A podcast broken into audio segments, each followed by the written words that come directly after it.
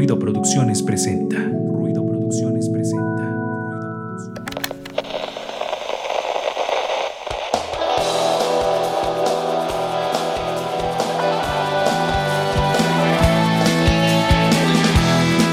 Esto es Ruido de Fondo, un espacio para compartir, difundir y crear contenido cultural independiente.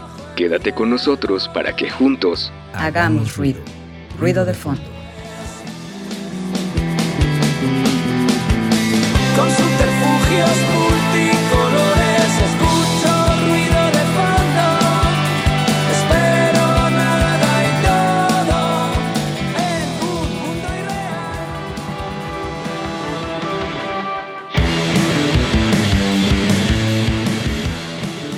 ¿Qué tal amigos de Ruido de Fondo? Bienvenidos sean a un martes más de este programa de difusión cultural. Estamos muy contentos de estar otra vez con ustedes, otra semana más aquí en Radio Web 96.9 de FM y de nuestra transmisión en Facebook. Esto es, como ustedes lo están viendo aquí arriba de mi cabeza, Ruido de Fondo. Les saludamos a todos ustedes, les mandamos un abrazo, gracias por su preferencia y también saludamos a Darío Montiel allá en los controles de Radio Web. Y por aquí también están presentes ya los demás integrantes de ruido de fondo de este espacio desde hace ya pues varios años, ya estaríamos por cumplir unos 7 u 8 años, no sé, ni quiero hacer cuentas, pero bueno, saludamos a Angie Rocker, ¿cómo estás?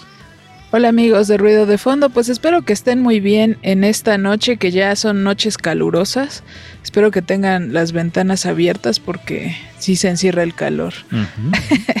Eso ya soy muy señora. De hecho, por eso creo que estos programas voy a usar coleta porque ah, su, está muy cañón. bueno, recuerden seguirnos en todas nuestras redes sociales. Estamos como Ruido de Fondo MX, Instagram, Twitter, Facebook, este, Spotify. Deberíamos de abrir un TikTok. Es, ahorita que andábamos hablando de eso. No lo sabemos, tal vez. Y ahí está Angie con su saludo y las redes sociales para que ustedes nos sigan. Y también ya está por aquí, como cada semana, Resendis. Hola, buenas noches. Yo estoy en Bermudas. Ya que Angie se hace coletas, pues yo voy a salir en Bermudas. Y entonces, este. El calor está muy feo, ¿no? Como que en los últimos días ha aumentado. Y la verdad es que está haciendo mucho, lo cual es preocupante también. Pero bueno, pues hay que tratar de sobrellevar esto, estos cambios de la naturaleza. Y mm, tenemos un programa muy especial. eh, esperemos que se queden con nosotros.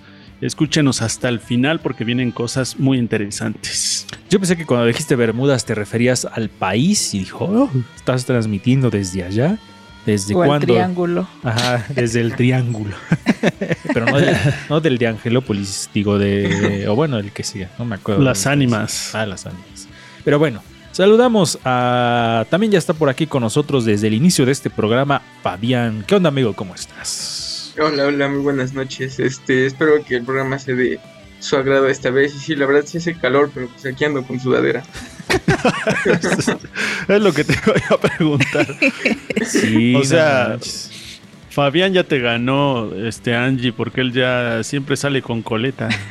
Ajá, Ah, sí, sí, sí, es cierto. cierto. Tienes razón. Sí, para el calor, pero se deja su sudadera.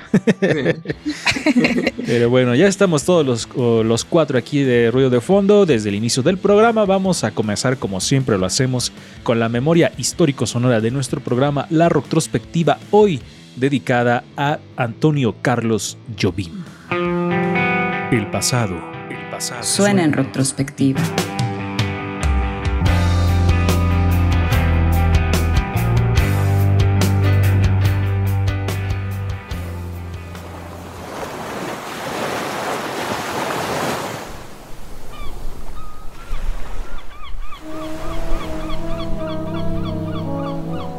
Un artista que fue parteaguas para la música brasileña.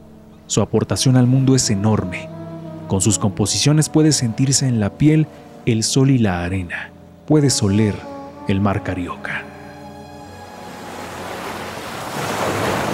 Dicotomía entre la sencillez y la complejidad melódica en su música. De Río de Janeiro para el mundo entero. Antonio Carlos Brasileiro de Almeida Jobim, mejor conocido como Tom Jobim.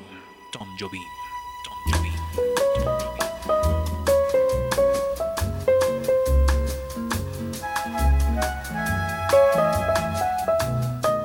Nació en 1927 en Tijuca, Río de Janeiro. Pasó una infancia junto a sus hermanas y su madre después del divorcio de ella. En su adolescencia comenzó su relación con la música, tocando el piano vertical para la escuela, en su juventud comenzó a estudiar arquitectura, pero la música sobrepasó a esa disciplina y a los 20 años comenzó a tocar en centros nocturnos. Su carrera en la música había comenzado, pero no se imaginaba lo que vendría después. Todo comenzó en un bar.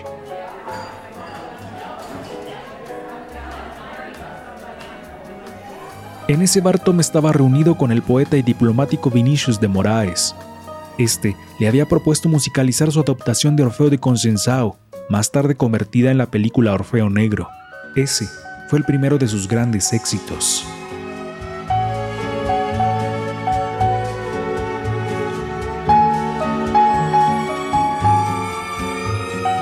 La dupla de Moraes y Jobim fue muy fructífera. Desde aquella reunión en el bar los éxitos empezaron a llegar. Tom Jobim comenzaba a sentar las bases para el nuevo estilo en la música brasileña, la bossa nova, la bossa nova, la bossa nova, la.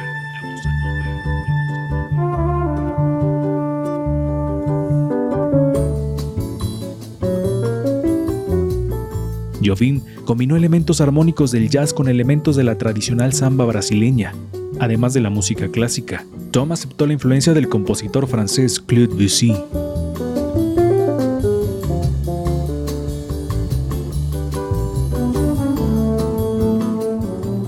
El guitarrista Joao Gilberto grabó algunas composiciones de Jobim, siendo este hecho otro gran éxito para el compositor carioca y la difusión de su música.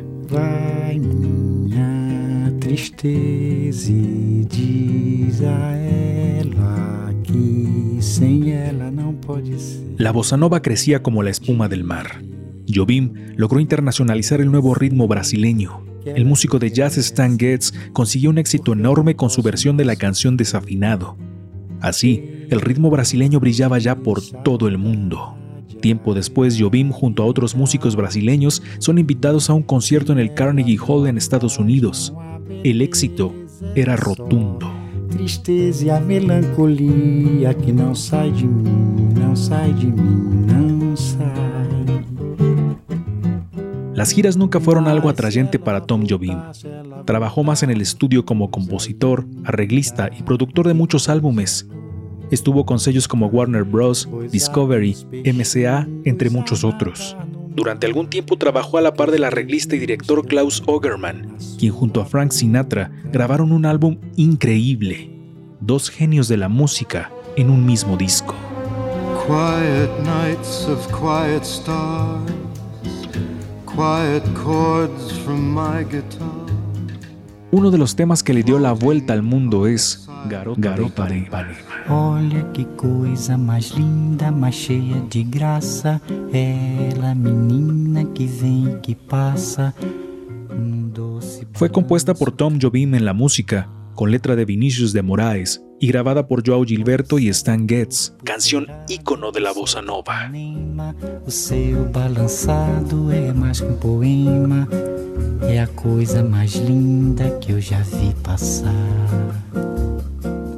El legado de Tom Jobim es enorme. Le dio al mundo un género suave, sencillo y complejo al mismo tiempo, una caricia para el corazón, una delicia para los oídos. Cuando escuchas bossa nova y cierras los ojos, puedes sentir la brisa del mar en tu piel. A beleza que existe. A beleza que não é só. La retrospectiva, en ruido de fondo. Vem passa sozinha. Ah, se ela soubesse que quando ela passa, o mundo sorrindo se enche. Ahí estaban escuchando la retrospectiva dedicada a Tom Jobim, uno de los músicos que más me gusta. Disfruto mucho del- de, de Bossa Nova, como ustedes pudieron escuchar en la retrospectiva. Comentábamos con Fabián que lo conocías, pero sin conocerlo. Sí, sí, o sea, no había escuchado su nombre, pero ahorita me percaté que compuso la música de la película Orfeo Negro, ¿no? Entonces, de ahí lo conozco y bueno, es una música bastante interesante. Sí, la verdad es que se disfruta mucho Angie Rocker. ¿Tú has escuchado o disfrutas del Bossa Nova? Pues la verdad es que el bossa nova siempre lo, lo relaciono mucho con las fiestas que lo ponen cuando estamos comiendo. Este, en las fiestas, pero creo que eh, tiene cosas interesantes como, eh, como mencionaba Fabián, el trabajo de Tom Jobim. Y también hay versiones este, en bossa nova de algunas canciones que pues sí, creo que sí valen la pena. Sí, no, definitivamente el, el bossa nova es un género increíblemente eh, exquisito. Y digo, ya lo escucharon ustedes, eh, fue una mezcla de la música clásica con la samba brasileña. O sea, Tom Jobim crea un género de la música, es algo impresionante, Resendiz. Sí, la verdad es que el bossa nova, como dice Angie, estamos acostumbrados o quizá fondean, ¿no? En los comerciales, en, en centros comerciales y como si fuera una música de elevador. Y, pero pues no, la verdad es que el bossa nova va más allá de eso. Además que, que te genera y cre- recrea ambientes muy interesantes y es toda una cultura, ¿no? Este tipo de, de música como cualquier otro género musical. Y en lo particular me gusta mucho y recordar a Jovim creo que siempre es agradable. Vamos con la siguiente parte de nuestro programa, Ruido Cámara Acción con Fabián Rosas, que ya anda por aquí. Así que vamos a la cortinilla. Ruido, cámara, acción.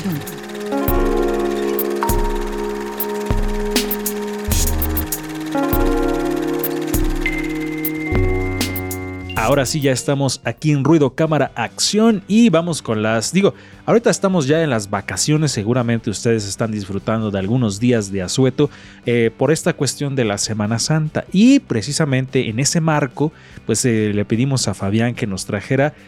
fue hasta como un reto, ¿no? Así como, a ver, vamos a ponerte este reto de recomiéndanos un par de películas que tengan que ver, no con eso eh, exactamente con la Semana Santa, pero que va tengan algún contenido relacionado. Así que adelante, amigo, ¿qué nos traes hoy?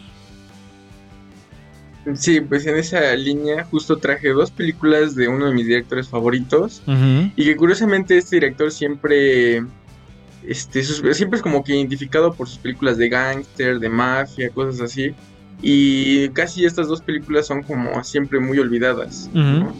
Entonces quise traerlas y justamente hablan de esta época. La primera es este La última tentación de Cristo. Esta película básicamente narra la vida de Jesús. ¿no? Pero desde un punto de vista un tanto diferente, puesto que no es como el convencional, pone a un Jesús diferente, un Jesús un poco más humano, que tiene dudas, que inclusive se le presenta la oportunidad de tener una vida común y la tiene, ¿no? Entonces, este, es como una perspectiva interesante, pero es una película que causó mucha controversia y bueno, hasta la fecha sigue causando mucha controversia por eso mismo. Pero creo que es una película que en estas épocas podrías verse y la verdad creo que propone algo diferente a otras películas de este género. Sí, creo que como lo dices, es una película que ha causado mucha controversia y, y, este, no sé si ya, es que pasa un poco como el meme, ¿no? Eh, no están listos para esta conversación en algunos casos las personas porque definitivamente pues es un tema sensible para algunas eh, para algunas eh, para algunas comunidades algunas personas pero que como lo dices plantea esta realidad Resendis Angie hay esta realidad de que existen, por ejemplo, eh, al menos en, como digamos, en los análisis, dos tipos de Jesús, ¿no? Que es el Jesús histórico y el Jesús eh, religioso, ¿no? Entonces me parece que también Scorsese podría tomar Angie este camino de un poco más el Jesús histórico de alguna manera, Angie.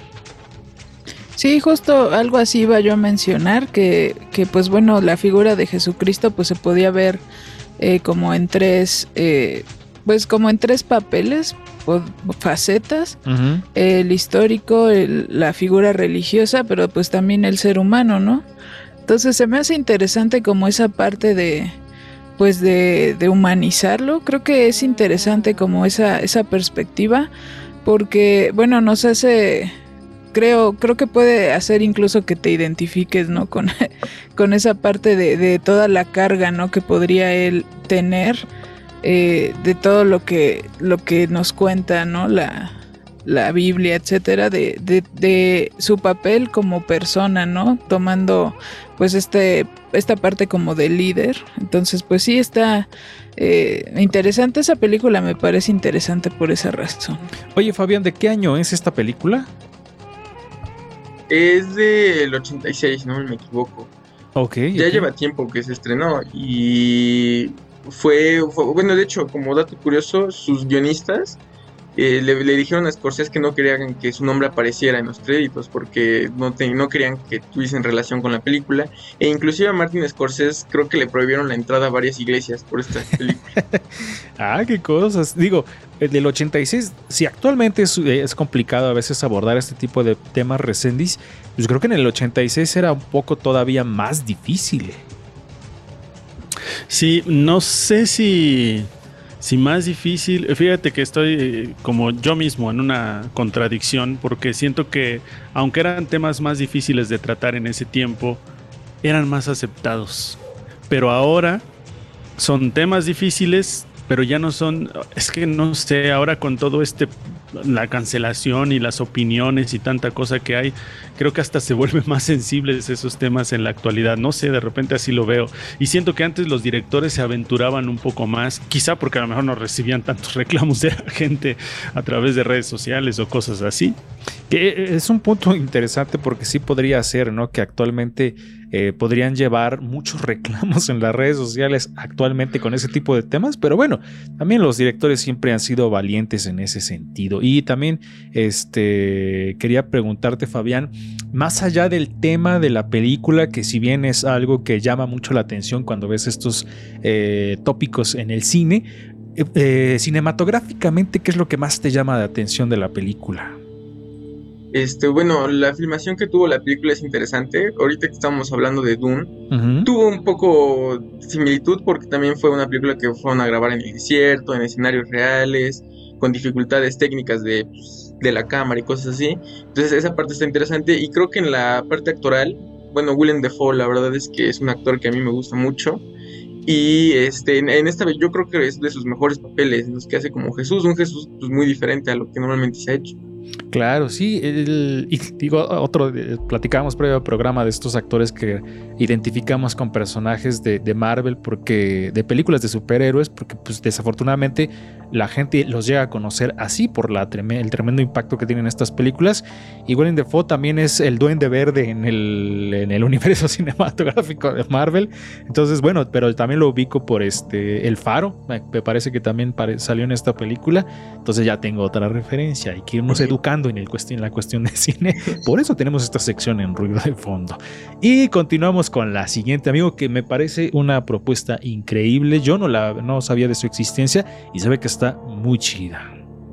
Sí, así es, esta película, no sé por qué cuando se estrenó, casi nadie la vio. Sí, y siempre que hablo de ella, como que nadie la conoce ni, ni lo ubica, y es una de mis películas favoritas de Scorsese. Creo que es de sus mejores películas.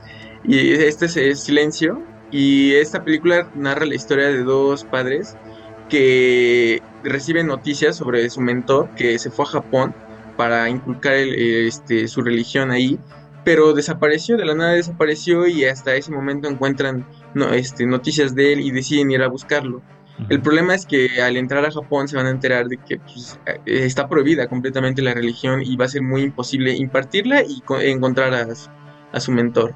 Este mentor está, es este, Liam Neeson y los protagonistas son Andrew Garfield y Adam Driver que hoy, hoy en día son muy reconocidos por Star Wars y Spider-Man. Sí, eh, se me hace un tema sumamente interesante porque esta cuestión del choque de culturas, del choque de cosmovisiones religiosas entre el occidente y el, y el oriente, ¿no? Entre Japón y este. Y, y- y- y no, creo que parten de. Bueno, no sé exactamente de qué parte de. parten. de qué parte parten ellos, de qué parte geográfica. Es desde Portugal. Ah, desde Portugal. Entonces ahí está este choque tan, tan, tan, eh, ¿cómo podríamos llamarlo? Tan impactante, ¿no? Entonces se me hace un tema muy, muy chido, Angie. Que dice Ay, que no quiere participar, Angie. No, es que estaba impactada, como el, ok. el meme ese de la. no, sí se ve interesante esta cuestión, como dicen, ¿no? De- del choque cultural y aparte el tema de la evangelización. Ujú. Eh, pues es este polémico, ¿no? Por, por varias cuestiones. Entonces, eh, a mí, a mí también me llamó la atención, ¿no? Digo, eh, por todas estas cuestiones también visuales. aparte toda la película se ve así como muy obscura, ¿no? Entonces creo que eso también nos va metiendo como en el, pues en el, en el ánimo de cómo va a estar la película, ¿no? Sí, sí, sí, la verdad es que la, esa supongo, yo voy a decir a lo mejor una tontería, pero a lo mejor el término es que la corrección de color que se hace para las películas y que justamente le dan esta, esta cuestión oscura es para generar esa, esa tensión y ese ánimo que por ejemplo en el caso una que tenemos muy a la mano es la nueva película de Batman que dicen que se pasaron ahí porque de plano está muy oscura pero bueno eso es otra cuestión. Este corrígeme Fabián si Liam Neeson salió en una película parecida que es La otra conquista. ¿O no salió él en esa película? ¿Sí la has visto esa?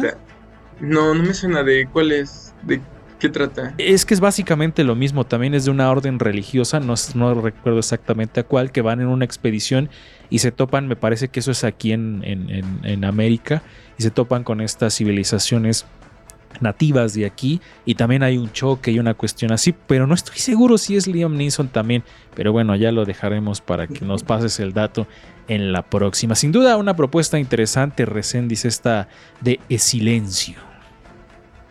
Sí, de repente me hizo recordar a esta serie de vikingos que la parte que más me gusta es justamente cuando se mezclan estas dos religiones, que es la católica y la nórdica, ¿no? Y entonces hay toda una confusión y de ahí parte, ¿no? Lo interesante de esta serie, justamente en, en cómo es que en lugar de pensar nosotros que somos diferentes a los demás, por nuestra religión tendríamos que aprender de los demás y ver en qué, en, qué partes podemos coincidir, ¿no? Y quizá podríamos ser mejores personas. Así que está bueno, está interesante ver esta película. Decíamos eh, fuera de programa, Fabián, que tus dos películas favoritas de Scorsese, Irishman y esta de Silencio. Sí, definitivamente sí. La verdad es que sí la recomiendo mucho. Eh, la mayoría de personas tiene un problema con The Irishman porque es muy larga también esa película, pero dicen que es muy buena. Yo la verdad es que no la he visto. Eh, a veces me avergüenza un poco tener tantas películas y series pendientes, pero bueno, ya las iré viendo. Vamos a, la siguiente parte de nuestro programa, no sin antes, Fabián, nos recuerdes eh, cuáles son las propuestas de hoy y dónde las podemos ver, si es que las podemos ver en algún lugar. Sí, lamentablemente las dos están un poco difíciles. Creo que La última tentación de Cristo está disponible en YouTube para rentar. Y, Silencio es la que sí, ese sí está como más difícil de conseguir porque creo que nada más de manera clandestina se puede ahorita. ok, pues ahí están estas dos propuestas. Mientras tanto, vamos a lo que sigue aquí en Ruido de Fondo, que es Mujeres en Frecuencia. Andela, adelante Angie, con la sección de qué nos vas a hablar hoy. Bueno, no sé si sí iba a ver o no. sí. Este, yo pensé que me habías dicho Andrea. Dije, Andrea, ¿quién es Andrea? Sí, pues bueno, en esta ocasión en Mujeres en Frecuencia vamos a hablar de una escritora, ella es Mary Shelley, la autora de Frankenstein, espero haberlo pronunciado decentemente o Frankenstein como ustedes gusten, pues vamos a escuchar Mujeres en Frecuencia. Mujeres en Frecuencia.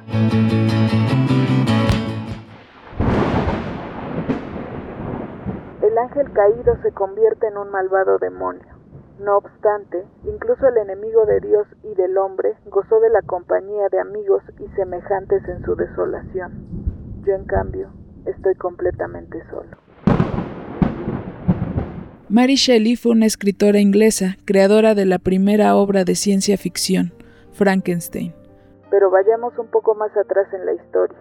El 30 de agosto de 1797 nació Mary Shelley en Somerstown, Londres. Pocos días después de su nacimiento, su madre, Mary Wollstonecraft, murió. A partir de ese momento, su padre, William Godwin, se hizo cargo de su educación. Mary y su hermana Fanny Imlay aprendieron a leer en el cementerio sobre las lápidas. En este punto cabe mencionar que la pasión por la escritura, la influencia filosófica y la ideología feminista de Mary Shelley venía desde sus padres, Mary Wollstonecraft fue una escritora quien en 1792 escribió el libro Vindicación de los Derechos de las Mujeres, en donde defendía que si a las mujeres se les consideraba menos hábiles o débiles para los asuntos públicos, era porque no había una educación en igualdad de condiciones que los hombres. Por otra parte, William Godwin es considerado precursor del anarquismo filosófico. Él proponía la abolición progresiva del Estado, entre otras ideas. Además de estas ideas liberales, la obra de Mary Shelley habló mucho acerca de la pérdida, la muerte y la relación difícil con su padre.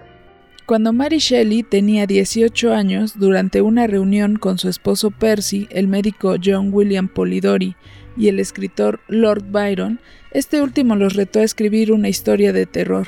Fue ahí que Mary Shelley, inspirada en un sueño que había tenido, escribió la historia de Frankenstein. Sobre ese acontecimiento, la escritora en una de sus cartas dijo, Me dediqué a pensar en una historia, una historia que rivalizara con las que nos habían entusiasmado con esta tarea, una que hablara sobre los miedos misteriosos de nuestra naturaleza y despertar un horror emocionante una que hiciera que el lector temiera mirar a su alrededor, que helara la sangre y acelerara los latidos del corazón. Si no lograba esto, la historia de fantasmas sería indigna de su nombre. Frankenstein cuenta la historia del doctor Víctor Frankenstein, quien a partir de la unión de distintas partes de cuerpos sin vida, logra crear un nuevo ser. Esta criatura se da cuenta de que es rechazado por la sociedad al considerarlo un monstruo y jura venganza. La historia de Frankenstein ha sido motivo de varios análisis. Algunos señalan que es una metáfora del nacimiento como algo creativo y destructivo. También se plantean los claroscuros de la ciencia, la soledad, la muerte, la pérdida.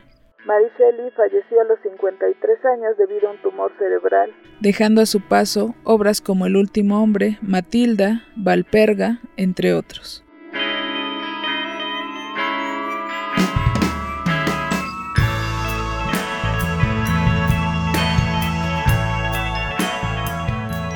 Ya regresamos, estaban escuchando Mujeres en Frecuencia. Recuerden buscar todas las cápsulas en el Spotify de Ruido de Fondo MX. Vamos a hacer un corte aquí en nuestro programa y regresamos. No les dijimos, pero vamos a estar platicando sobre las vacaciones. Así que va a ser un tema bastante interesante por lo que vamos a estar recordando y por lo que les vamos a comentar. No creen que va a ser una cuestión ahí medio ambigua. Ya verán ustedes de qué les vamos a hablar. Así que vamos a un corte y regresamos aquí a Ruido de Fondo. Estás en ruido de fondo. Hagamos ruido.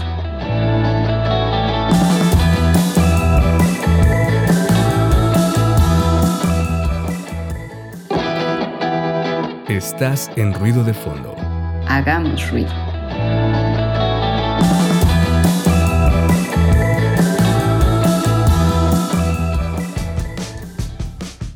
Amigos de Ruido de Fondo, ya regresamos del corte y vamos con la cortinilla del feedback, temas o entrevistas aquí en Ruido de Fondo y hoy toca tema. Feedback. Feedback. Temas y entrevistas en ruido de fondo.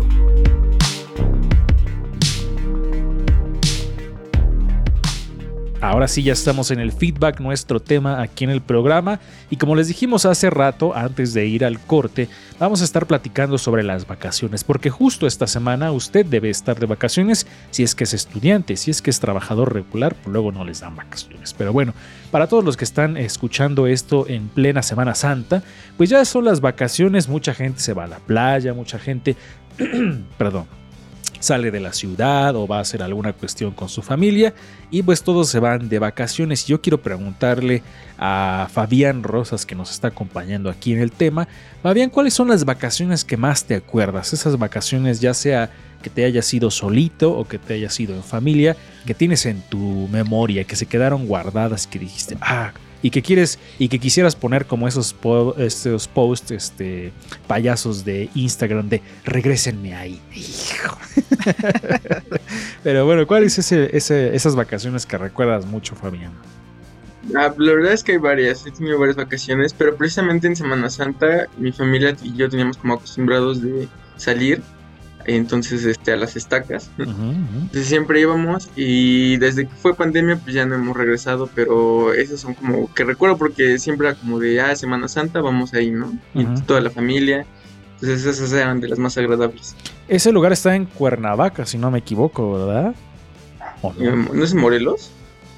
Pues no sé exactamente en dónde, pero es el estado de Morelos. Pero creo que sí. Es que también mi familia alguna vez fue por ahí. Yo nunca he ido, pero dicen que está muy chido. ¿Qué hay ahí, Fabián? A ver, platícanos.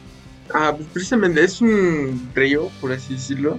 No, que está pues, como que, o sea, le hicieron como construcción para que sea como cómodo para la, la gente nadar y poder estar ahí, pues, chaput, ¿cómo le dicen chapuchando? Chapucerías. no, chapoteando. Chapoteando. Ah, bueno, bueno, ahí están esas vacaciones que nos platica Fabián. Y en el caso tuyo, Angie, ¿te- ¿alguna vacación que te acuerdes? ¿Alguna vez quizás a las playas de la ciudad de Puebla que puso el gobierno anterior? A las- ah, bueno, pues en. Amalucan pusieron playas, ¿no? Ujú, Hace un año te compraste tu bikini, ¿no? Fuiste así a ruido de fondo, hace dos. No, fui en pijama, acuérdate. Ah, Ah, sí, en pijama. Pero adelante con Este- tu recuerdo vacacional. Pues yo me acuerdo cuando fuimos a Oaxaca, que esa vez también estuvo estuvo chido, o también a Metepec, creo que alguna vez fuimos. Este, y cre- creo que esas vacaciones en familia siempre salen anécdotas pues graciosas, interesantes.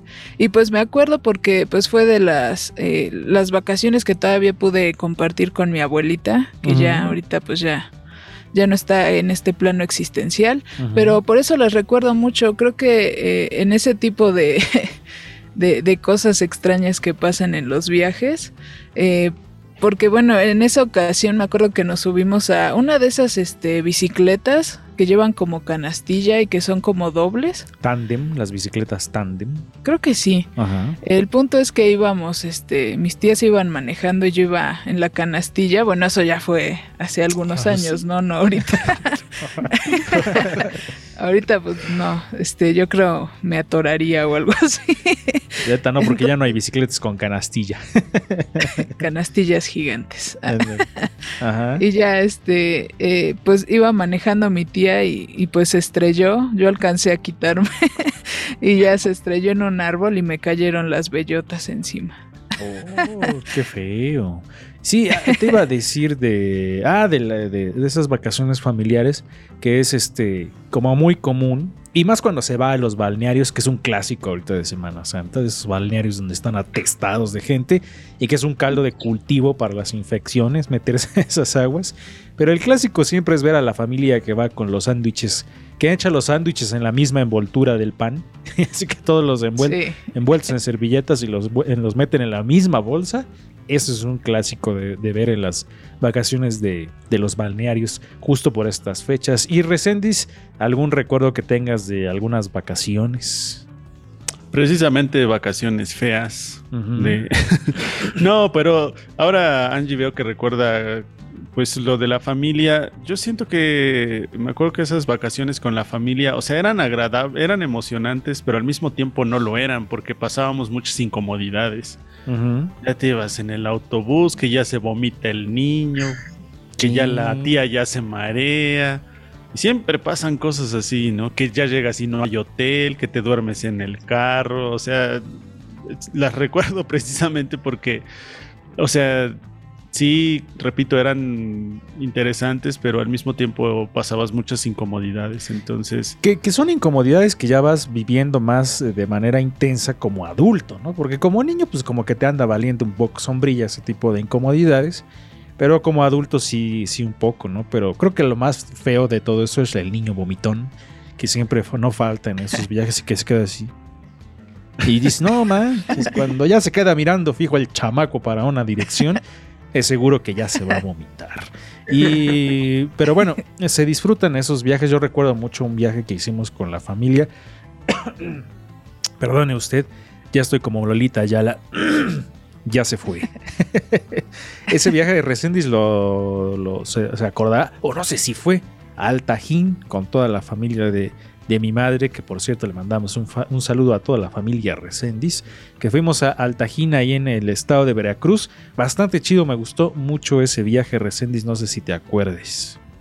Sí, porque pues finalmente era emocionante el hecho de ir a conocer esta zona arqueológica que para pues, nosotros como niños y el que la familia nos llevara a estos lugares pues era interesante y que además después de eso fuimos a la playa. Entonces era como aparte conocer el, el- la zona arqueológica y luego ya para los chamacos pues siempre la diversión es la playa, ¿no? Ay, no me eran- acuerdo que hayamos ido a la playa, a lo mejor ese fue otro viaje diferente. Pero bueno, también me acuerdo, es que tengo una foto familiar, bueno, una foto más bien personal, que donde estoy Tienes en el... una foto, tienes ¿Dónde? una foto de niño donde estás agarrando tu pecho así. Justamente eso iba a decir, porque me había tragado mucha agua de mar, entonces me sentía yo mal y me estoy agarrando esto. Así como, de, ay, ya me siento, siento que me voy a morir. Como, como si fueras el niño chistoso. No sabían que en realidad. Eso me recordó un poco a Roma. Esa, esa- esa película de Roma, ves que se van de vacaciones y todo. Me recordó un poco a esa película. ¿Alguna otra recuerdo vacacional que tengas, Fabián? En específico, digo, ya nos platicaste un poco sobre tus vacaciones a las estacas, pero ¿alguna anécdota, alguna vivencia Ajá. que tengas de vacaciones? Así como, ah, pasó esto con, con mi papá, con mi mamá, con algún primo, o yo solito me caí por ahí o algo así. ¿O no, o no tuviste una novia de, de esas de verano, de vacaciones? Muy, muy vaselina, ¿no? Ándale, sí, muy gr- gringo, porque eso no pasa en nuestro país. Que el ve- Sí. nuestro verano no es tan largo como el de ellos. No, de anécdota, no, pues, bueno, muchas veces cuentan que una vez me, me aventaron a, pues, a nadar a una alberca, creo, y entonces, este, pues estaba muy chiquito, entonces como que no entré muy bien en, en el lugar, y entonces que vomité y mi vómito estaba ahí flotando por todo el agua, entonces sí. Ah, qué horrible, no manches. Sí, sí, sí, sí. Pero que estabas muy chiquito hace cuánto, como hace tres semanas, ¿no? Porque realmente estás todavía muy joven.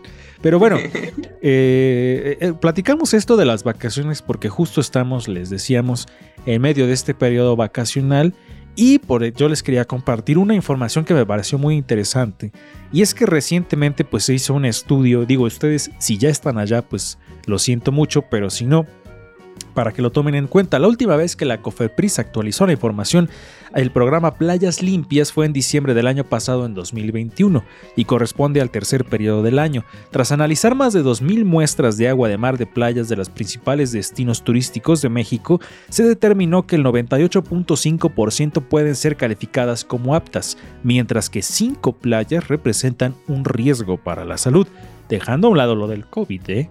Para calificar a una playa como apta o no apta se toman en cuenta los lineamientos de la Organización Mundial de la Salud OMS que determinan como máxima la presencia de 200 en, eh, enterococos por cada 100 mililitros de agua. La bacteria Enterococcus fecalis está presente en la materia fecal humana y de otros mamíferos. ¿Cuáles son las cinco playas que tienen más bacterias fecales en sus aguas?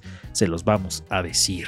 Empezamos por el estado de Guerrero. Hay tres playas en Acapulco que fueron catalogadas como no aptas para uso recreativo debido a los niveles de bacterias fecales presentes en el agua. Playa Suave, Playa Tlacopanocha y Playa Hornos. Estas superaron los niveles máximos, sobre todo Playa Suave. Ahora vamos con Nayarit.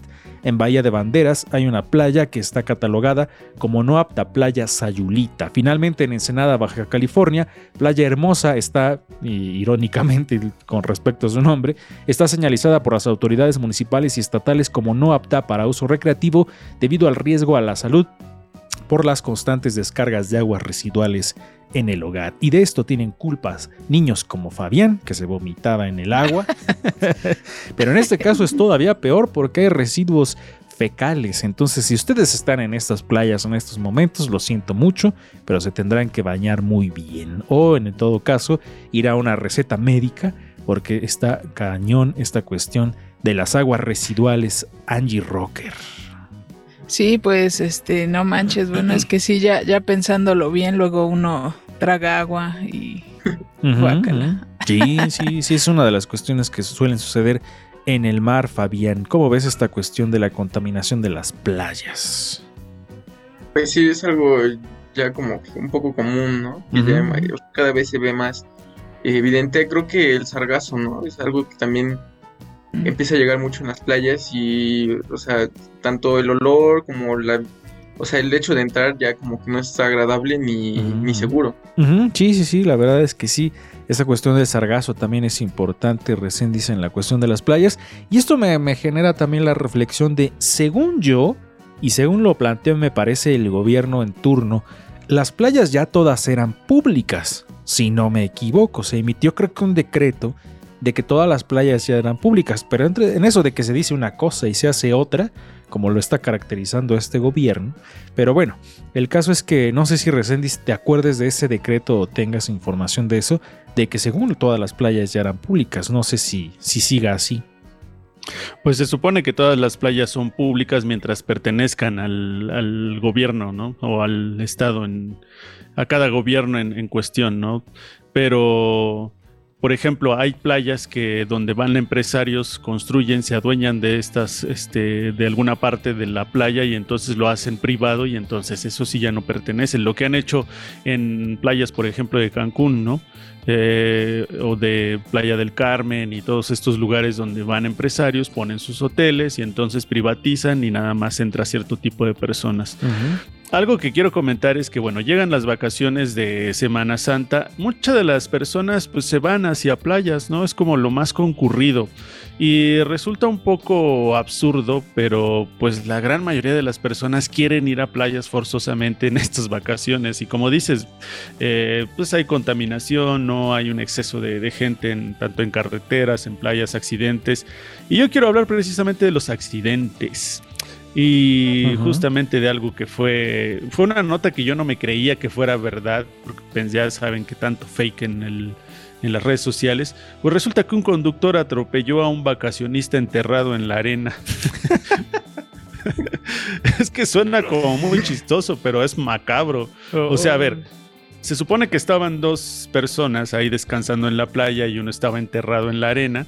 Y entonces otro conductor que iba en estado de ebriedad, porque es común que mucha gente que va a las playas en, embrutezca y entonces pues se metió con la camioneta a la playa, A la arena cercana que está a la playa y entonces eh, pues no se dio cuenta de la, persona que estaba enterrada en la arena y pasó encima y entonces lo mató. ¿no? Entonces, eh, bueno, pues hay que tener mucho cuidado precisamente de, de ese tipo de cosas porque no sabes cuándo te va a tocar un loco o pues no hay que enterrarse en la arena, ¿no? Digo, e- e- es, bien, bueno, quizá no es bien sabido que nosotros seamos fans del humor negro, pero no nos deberíamos de reír de eso, pero es un poco gracioso. Se me hace que lo confundió con un tope, estaba enterrado. Porque vean, dice, de acuerdo a testigos, el joven descansaba en la playa al momento del accidente enterrado bajo la arena junto a una- un acompañante que les resultó ileso. Durante su detención, el conductor del vehículo habría asegurado no haber visto al menor, quien se encontraba descansando bajo la arena. Rayos, nos hubieras leído la nota antes de reírnos, pero bueno. sí, la verdad es que está, digo, eh, resulta que México, en, en- en algunos memes y comentarios de redes sociales, sucede que, que- México dicen que es el único país donde eh, ah, cuando vas a cruzar a una calle que es de un solo sentido, volteas para los dos lados por si no viene un bruto que vaya, por no decirlo de otra manera. Entonces, pues sí, ya ni siquiera en la playa puedes estar seguro porque no sabes si a la hora que te estén enterrando y estés siendo una estrella de mar, te puedan atropellar. Entonces, está complicada esa situación. Angie Rocker. Me sentí como en el alarma, ¿no? Ándale, como en el Pasamos a hacer el semanario de lo insólito. y por cierto, hablando de playas, digo, hay más destinos turísticos, pero también eh, recientemente leí que en Nayarit, por ejemplo, este, ahorita no sé qué tal esté la situación, pero eh, habían reportado que había este, una, eh, pues como una plaga de unas como anguilas que se llaman morenas. Y bueno, estas anguilas pues muerden, o sea, no, no son venenosas, pero te muerden y dicen que duele un montón y que se te puede infectar, ¿no? Entonces estaban invitando a la gente que no fuera eh, a Nota bien Nayarit. y estas anguilas muerden. Y para ambientar la música, digo, la música, para ambientar la nota, la, música, para ambientar la nota de Angie Rocker en estos momentos va a sonar Morena de los Felinos. ¿Eh? Ahí está sonando esta canción de fondo para que todos ustedes eh, lean y disfruten de esta nota. Adelante, Angie, con tu reporte. Bueno, eh, miembros de Protección Ciudadana y bomberos de la entidad destacaron que la playa Guayabitos del municipio de Compostela tendrá bandera morada, lo que le prohíbe a los bañistas entrar a nadar por la presencia de fauna nociva, que pues son estos peces que se llaman morena. Y hay un video, ¿no? Donde se ve que están ahí un montón de, de, De estos morenas. peces de morenas. y, y en este momento suena el solo.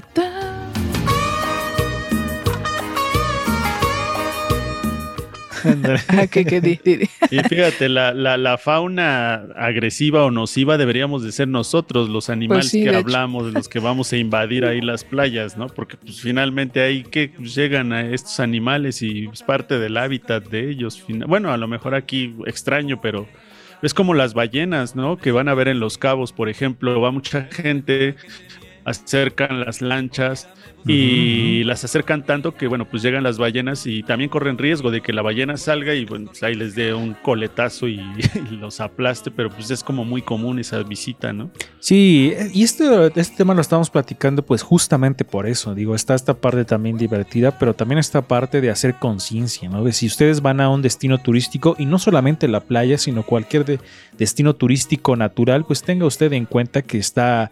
eh, de alguna manera invadiendo este tipo de, terrenos y ya si lo va a hacer usted, pues haga, sea responsable, no deje su basura, no vaya a destruir la naturaleza, tenga cuidado con la fauna que pues, están dando este tipo de problemas como, como nos platica Angie, pero tener eh, eh, en cuenta ese tipo de cuestiones, ¿no? Recuerdo hace poco, no sé si ustedes eh, se acuerdan, Angie Resendiz Fabián, y la gente por supuesto que nos está oyendo y que nos está viendo, de ese video que se hizo famoso en Chipinque allá en Monterrey, del oso que bajó y se tomó, bueno, no se tomó una foto con la chava, pero la, la chava se quedó así y se tomó una foto con el oso detrás de ella. Pero dices, están en contacto con, con fauna propia del lugar y pues hay que tener eh, en cuenta ese tipo de cosas y cuidar, ¿no? Cuidar estos destinos naturales, que México es de los eh, poseedores de grandes escenarios para, para vacacionar, pero que debemos ser responsables con este tipo de cuestiones. Pero bueno, también está esta cuestión de que están construyendo un tren y que si va a hacer daño y que si no va a hacer daño, que a mí la verdad yo no me compro el cuento de que no va a hacer daño, porque creo que toda obra tiene un impacto en ese tipo de cuestiones, pero bueno, no nos metamos en cuestiones así. Fabián, tú algo más que nos quieras compartir sobre estas cuestiones de las vacaciones, algún recuerdo o alguna nota también que tengas por ahí. No, pues, ajá, como que muchas veces las vacaciones las vamos a tomar a playas y cosas así. Pero bueno, yo recuerdo que unas vacaciones decidimos pasarla en la Ciudad de México y turistear, ¿no? Turistear, conocer varios lugares. Y creo que eso también es algo interesante y aparte como que conoces un poco de, de la historia, ¿no? Que, que se hay en esa ciudad y que se hay en México. Entonces, creo que también como que hay otros lugares a los que podemos ir sin necesidad de ir a playas en vacaciones. Sí, y mira, ha- haces una interesante reflexión, amigo, porque ¿a dónde se va la gente que vive en las playas? ¿Van ahí mismo? Pues no lo creo. A lo mejor van a otro lugar, a lo mejor van a las ciudades, Angie. No sé si estas personas, por ejemplo, los que viven en, en Cancún o los que viven en Nayarit o los que viven en, en las costas de Oaxaca, se vayan a las ciudades. No sé, ¿tú cómo ves? Pues, eh, por ejemplo, aquí en Puebla, este, pues sí es común, ¿no? Ver eh, varios grupos de turistas que andan, pues, visitando principalmente el centro histórico o Cholula. Entonces yo creo que, eh, pues, hay más opciones, ¿no? O sea, obviamente sí hay más opciones que la playa. Eh, puede ser incluso en tu propia ciudad, este, pues visitando algunos lugares que a veces no, no conocemos o no nos damos, o a veces no hay tiempo, ¿no? También es muy cierto que a veces no es cuestión de, eh, pues, desidia, sino que a veces no hay tiempo de, de darse ahí, este, pues una, una escapada o, andar turisteando, ¿no? Y en, en un, en un esfuerzo por hacer un ejercicio localista, yo les voy a poner un reto a todos ustedes que nos están escuchando y que nos están viendo, y en particular a, a mis compañeros les quiero poner un reto, y es díganme si tuvieran que recomendar de su ciudad un sitio para vacacionar, ¿qué recomendarían? Hagan de cuenta que están platicando con un extranjero y le dirían, de Puebla no te tienes que perder qué. Esto no es patrocinado por ninguna agencia de viajes ni ninguna cosa así, pero en hacer este, este ejercicio para, digo, porque estábamos hablando de las vacaciones y todo esto. Recendis, ¿tú qué lugar de Puebla le recomendarías a un extranjero que tiene que visitar en sus vacaciones? Híjole, pues está un poco difícil para mí porque también no conozco muchísimo de Puebla, pero lo poco que conozco podría recomendar la sierra definitivamente. Pueden ir a Cuetzalan, creo que se me hace un lugar muy impresionante. Eh, esta parte de Cuetzalan, ¿no? las cascadas, la, la, vegetación, las ruinas incluso que hay allá en Tlaxcala, este, se me hace muy interesante. Pero también me gustaría, o sea, sí les recomendaría a un extranjero ver esta, este tipo de construcciones de las iglesias, en especial de los conventos, por ejemplo, el que hay en Huejotzingo, eh, que se me hace sumamente impresionante. Creo que para cualquier extranjero, el ver el, convento de Huejotzingo, todas estas construcciones amuralladas, las piedras, los murales, eh, lo que hay en, en, el interior es, es muy interesante y además es muy antiguo, entonces definitivamente creo que serían estos los lugares que recomendaría. Vámonos más rápido porque estamos ya casi a punto de terminar este programa. Fabián Rosas, ¿tú qué le recomendarías a alguien para que visite de tu ciudad? Este, pues la verdad es que el centro creo que es de los mejores lugares, como que hay de todo, puedes encontrar de todo y precisamente como que da un contexto histórico bastante interesante. muy bien, Angie Rocker. Pues yo recomendaría la ex hacienda de Chautla. Está, es un lugar que está muy bonito. Eh, aparte, siento que es muy, este, muy fresco, ¿no? Por todo lo que, lo que se puede encontrar ahí. Sí, la verdad es que sí. Y coincido con Fabián. Vaya usted al centro, vaya a caminar por el centro histórico de la ciudad. Puede detenerse en la librería de Profética. Atrasito hay una panadería muy buena que está en la casa que tiene un perrito que es famosa por tener un perrito hasta arriba, una escultura. Entonces ahí puede comprarse usted un cubilete de queso.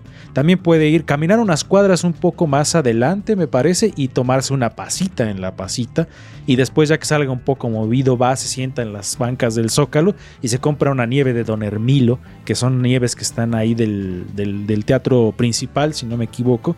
Entonces puede ir y puede caminar unas cuadras más y puede ir por un pan de Zacatlán como extraño el pan de Zacatlán, tiene mucho que no como ese pan. Puedes pasar usted por una almohadita de queso. Entonces puede. Y las tortas, las tortas del. El girofle, sí, cierto. Pueden ir por una torta del girofle de esas de. ¿Cómo le dicen? Ah, se me fue el nombre de esas tortas de. que son como de carne, pero tienen un nombre muy específico. No sé si alguna de la gente que nos esté escuchando sepa el nombre de esas tortas, pero bueno. Vámonos. Un taco árabe. Un taco árabe también en, estas famosas taquerías de la ciudad de Puebla o en alguna otra. Y si usted puede pasar algún café, también puede hacerlo. Bueno, vámonos. Angie Rocker. Pues nos escuchamos la próxima semana. Recuerden seguirnos en redes sociales como Ruido de Fondo MX y a mí me encuentran como Angie Rocker. Recendis. Me encuentran como Recendis Monero en las redes sociales. Si van de vacaciones, invítenos o tráiganos algo de, donde vayan. Fabián Rosas. Este, pues como todos dan sus redes sociales, me encuentran como Naiva Rosmo. y este eh, nos vemos la siguiente semana y espero que tengan unas buenas vacaciones. A ver otra vez, otra vez tus redes, amigo. Naibaf Rosmo. No, entendimos de todos modos, pero ya luego les pongo un gráfico ahí para que le... Vámonos, esto fue Ruido de Fondo. A mí me encuentran como Lalo-Mendoza R en Twitter y en Instagram y en Facebook como Lalo Mendoza. Vámonos de vacaciones y tráiganos algo, como dice Resenis, pero no nos traiga una playera de esas que dicen Veracruz o Acapulco o esos lapiceros que vienen con conchitas. No, están horribles. Tráiganos otra una cosa. Una playera de señor Frogs. que si no lo saben, Fabián es fan de esas playeras, pero... Vámonos, esto fue Río de Fondo. Adiós. Bye. Por hoy ya hicimos ruido, ya hicimos ruido, ya hicimos ruido. Escúchanos en la siguiente emisión de Ruido de Fondo. Síguenos en todas nuestras redes sociales. Nos encuentras en Facebook, Twitter, Instagram, YouTube y Spotify como Ruido de Fondo MX. Ruido de Fondo